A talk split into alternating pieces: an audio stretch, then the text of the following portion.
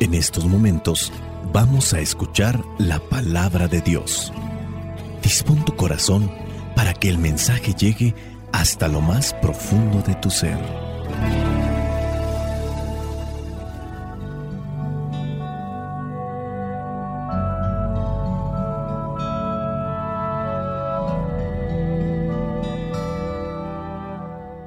El Evangelio que la iglesia nos presenta para el día de hoy corresponde a Mateo, capítulo 13, versículos del 54 al 58. Dice así, y llegó a su propia tierra, donde comenzó a enseñar en la sinagoga del lugar. La gente admirada decía, ¿dónde aprendió este todo lo que sabe? ¿Cómo puede hacer esos milagros? ¿No es este el hijo del carpintero y no es María su madre? ¿No es el hermano de Santiago, José, Simón y Judas?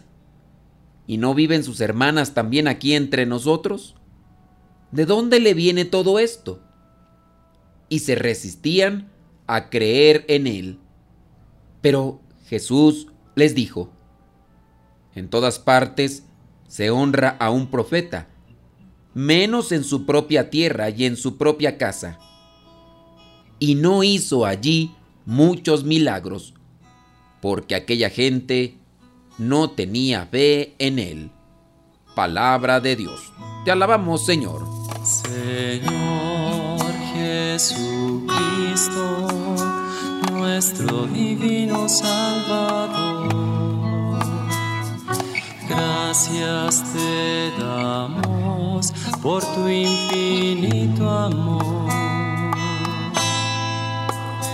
Te escuchamos en la palabra, te recibimos y adoramos en la Eucaristía, te servimos en los hermanos.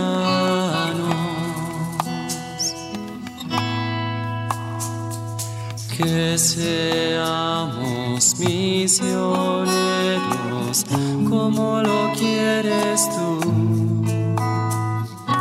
enseñando a los hombres el fuego de tu amor.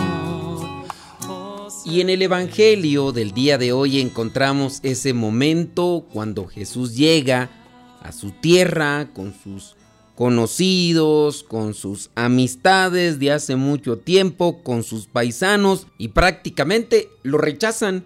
Comienzan a cuestionar de dónde aprendió lo que les está diciendo, de dónde agarró ese poder para hacer milagros. Comienzan a hacer un recorrido, quién es la familia, quiénes son sus parientes.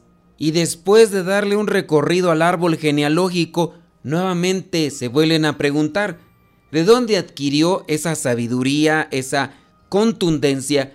Porque recordemos que ya en otros pasajes se ha dado a conocer que Jesús no solamente decía cosas que impactaban, sino que enseñaba con autoridad, no como los profetas, no como los maestros de la ley. A esto se le llama autoridad moral y no lo adquiere cualquier persona, solamente ciertas personas pueden adquirir esa autoridad moral. Jesús se da cuenta de su rechazo, de su desprecio, y él mismo viene a decir, en todas partes se honra a un profeta, menos en su propia tierra y en su propia casa. Y el último versículo dice que no hizo allí muchos milagros porque aquella gente, sus paisanos, sus familiares, no creían, no tenían fe en él. Jesús no era ni un sacerdote del templo, no era un fariseo, un escriba, no era un anciano, porque recordemos que este tipo de cargos dentro del templo les venían más bien por descendencia. Los que pertenecían a cierto tipo de casta, cierto tipo de familia, asumían ese tipo de cargos por lo que ya venía como tradición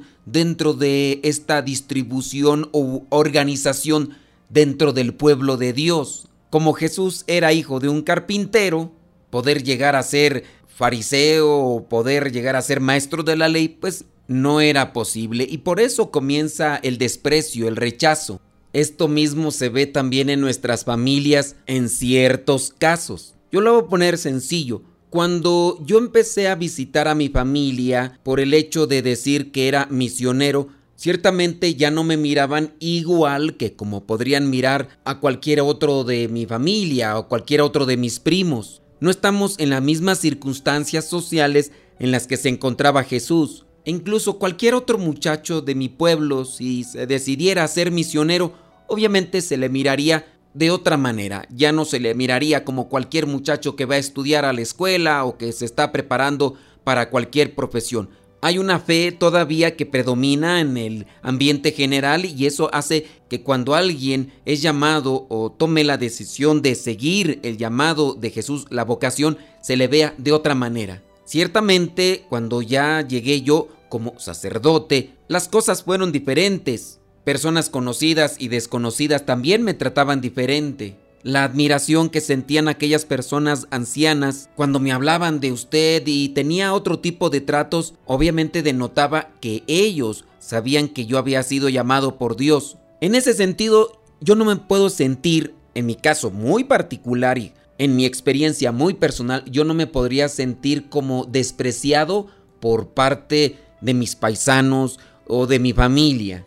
En otras circunstancias sí, claro que para ustedes puede ser diferente. Si ustedes dentro de su ambiente de laicos, quizá estando casados, estando ya con su familia, comienzan a participar de las cosas de iglesia sin dejar de hacer sus actividades ordinarias, que ir a trabajar, que ir a estudiar, y ya cuando ustedes también comiencen a compartir la palabra de Dios e incluso algunas personas también lo reconozcan por las cosas que ya están haciendo en la iglesia o en los grupos de iglesia, el desprecio puede darse dentro de la familia. Ponte a imaginar a aquellas personas que están como catequistas o que dan cursos bíblicos y ciertamente por su entrega, por su dedicación, por su integridad, comiencen a ser valoradas y admiradas dentro del grupo de las personas que le conocen y que poco a poco el nombre de esa persona, por lo que hace, por su humildad, por su entrega, por su sencillez, vaya creciendo en popularidad.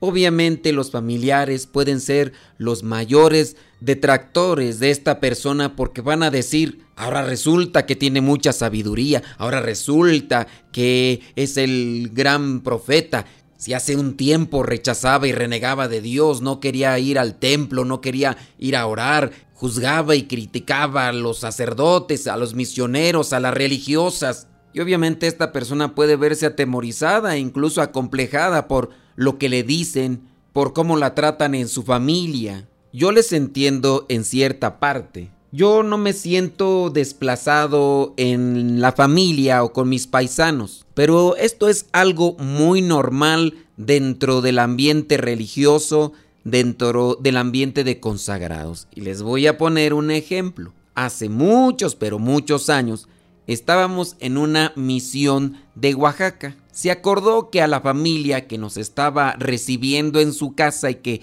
compartía con nosotros los alimentos, se le iba a dar un tema bíblico para compartirle también la palabra de Dios. A mí me dejaron la responsabilidad de compartir el tema bíblico. Y el hermano sacerdote que estaba al frente del grupo le dijo a la familia que ellos se iban a retirar. El sacerdote al frente junto con los otros religiosos. La familia, obviamente cuestionada, dijo, pero ¿por qué? Quédense aquí, va a predicar. Y el sacerdote dijo, es que entre nosotros no nos escuchamos porque a veces nos gana la soberbia. Llegamos a pensar que sabemos más que el otro y que el otro no nos puede decir nada. Y a veces con nuestra actitud podemos hacer que el otro se sienta mal. Y eso es lo que sucede. Si vamos a dar una plática entre sacerdotes y lo va a dar un sacerdote, muchos se pueden estar durmiendo. Y no importa que lo dé el obispo, nos gana la soberbia. También entre religiosos. Algunos desprecian la predicación de otro religioso porque no tiene estudios, porque está tiernito, porque no tiene experiencia. Y más llega a despreciársele cuando nos conocemos. Todavía cuando no me conocen y yo llego a una comunidad religiosa Puede ser que la mayoría estén atentos a lo que digo, incluso lleguen a apuntar, escribir algunas notas, pero la verdad no es así cuando ya nos conocemos. Si escuchamos, no es para reflexionar, es para acusar, es para juzgar, es para incluso burlarse. Lo que sucede en ocasiones dentro de la vida religiosa también está sucediendo en las familias con aquellos laicos que se han comprometido a predicar, que llevan ya un tiempo dando cursos bíblicos. Puede ser que el esposo sea el que está dando los cursos bíblicos y sea la esposa la que le esté reprochando porque todavía tiene debilidades, porque todavía tiene fragilidades. O puede ser que la esposa sea la que está predicando y es el esposo el que le está echando en cara, reprochando muchas de las cosas que hacía o que incluso en la actualidad puede estar haciendo porque todavía es una persona que hay que corregirle muchas cosas y no vamos a terminarnos de corregir hasta que no nos muéramos, porque para perfecto solamente Dios. La actitud de desprecio por parte de estos paisanos, por estos conocidos de Jesús, y también por algunos de nosotros dentro de la familia o dentro de la comunidad o dentro de los consagrados, se da porque nos damos por entendido que ya conocemos la palabra, como aquella religiosa que no se jacta de decir, que no hay religioso que prácticamente le comparta una reflexión porque simplemente nuestras reflexiones, nuestras predicaciones son mediocres. Y eso lo empezó a decir a partir de que adquirió un título de licenciatura en Sagradas Escrituras. Como ahora ya se le dice licenciada. Ahora alza la voz. Después de cada misa se dedica a criticar, a juzgar y a echar por los suelos la homilía que los sacerdotes le predican si es que no tenemos ninguna licenciatura porque nuestra inteligencia no nos da para más. Hasta se da vuelo para juzgarnos y burlarse de lo que decimos porque dice que es pura paja. Se detiene un poco con aquellos sacerdotes que tienen una licenciatura, pero de igual manera llega a señalar los supuestos puntos débiles que tiene. Y déjenme decirles que no estoy haciendo una catarsis, solamente estoy proyectando lo que vendría a ser el reflejo de por parte de algunas personas o paisanos en la situación de Jesús en sus tiempos. Ni estoy comparando a los demás sacerdotes, ni me estoy comparando yo con Jesús. Pero la palabra habla por sí misma. El Espíritu Santo sopla incluso en aquello que pareciera ser insustancial para el alma y para la salvación. Quizá algunos quisieran saber cómo se llama esa religiosa. De hecho, no es una, son dos, o creo que son tres.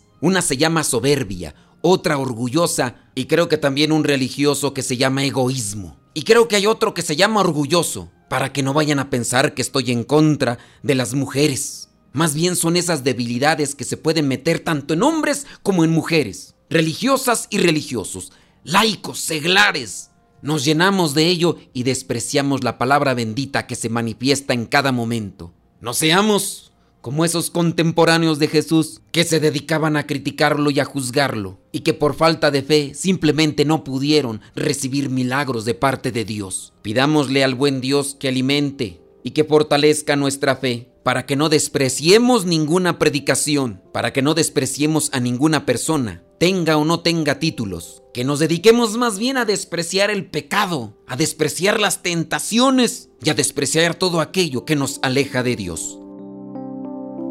Tengo sed de ti, Señor. Mi alma está vacía, tan seca. Lléname con tu agua viva manantial inmenso de paz. Lléname con tu agua viva, río inagotable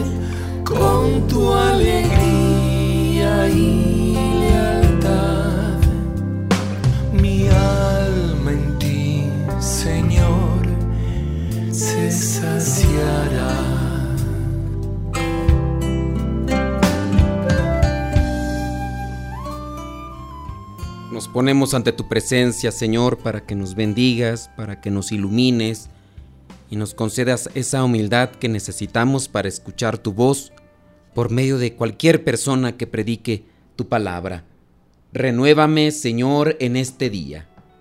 Permíteme vivir con la mejor actitud posible, sin darme mala vida por las cosas que los demás puedan decir. Ayúdame a identificar todas aquellas cosas que me mantienen paralizado para poder cortarlas de raíz y avanzar hacia mi meta. Bendice a mi familia. Sé que eres capaz de hacer una obra nueva en ellos. Amado Dios, gracias por la dicha de un bello despertar y por darme un día más de vida. Hoy te ofrezco mi alma, mi corazón y todo mi ser.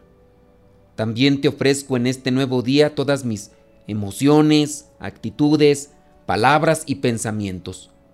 Por favor, tómame en tus brazos y enséñame a ser una persona merecedora de tu amor y tu bondad. Te suplico que me mantengas firme en la incertidumbre y que hagas fuerte mi fe, pues las hermosas cosechas son para aquellos que tienen el valor de sembrar sus campos con gozo y esperanza. Señor, en tus manos dejo cada una de mis obras del día de hoy. Te suplico me guíes mis acciones, mis pensamientos, mis palabras y me ayudes a alcanzar mis propósitos. Los propósitos que me acercan más a ti. Los propósitos que me ayudan para acercarme a los que están necesitados de una palabra, de un consejo, de una acción. Aleja al enemigo malintencionado de mi vida y permíteme avanzar por los caminos de alegría y bendición. Padre, tú eres todo para mí y sé que solo con tu ayuda podré alcanzar aquellos milagros por los que tanto he orado. Te pido que seas tú quien dirija siempre mi caminar y me permitas superar las pruebas, las dificultades y poder alcanzar una vida de alegría, salud y abundancia espiritual. Bendícenos en todo lo que hay en nuestro corazón, que por medio de tu misericordia luchemos correctamente la batalla de la vida. Te pido en especial por todas aquellas personas que están padeciendo alguna enfermedad, que se encuentran en los hospitales o en sus casas. Manifiéstate en ellos, Señor, tú sabes lo que más nos conviene para nuestra salvación. Te pido también por los familiares que sufren, por los que les atienden y que en ocasiones tienden a perder la paciencia y a desesperarse. Danos a todos, Señor, fortaleza y paz. Engrandece nuestra fe y ayúdanos a encontrarnos en el camino a la santidad. La bendición de Dios Todopoderoso, Padre, Hijo y Espíritu Santo, descienda sobre cada uno de ustedes y les acompañe siempre. Soy el Padre Modesto Lule de los misioneros, servidores de la palabra. Deja que Dios ilumine tu vida. Lámpara es tu palabra para mis pasos, luz en mi sendero. Lámpara es tu palabra para mis pasos, luz en mi sendero. Luz, tu palabra es la luz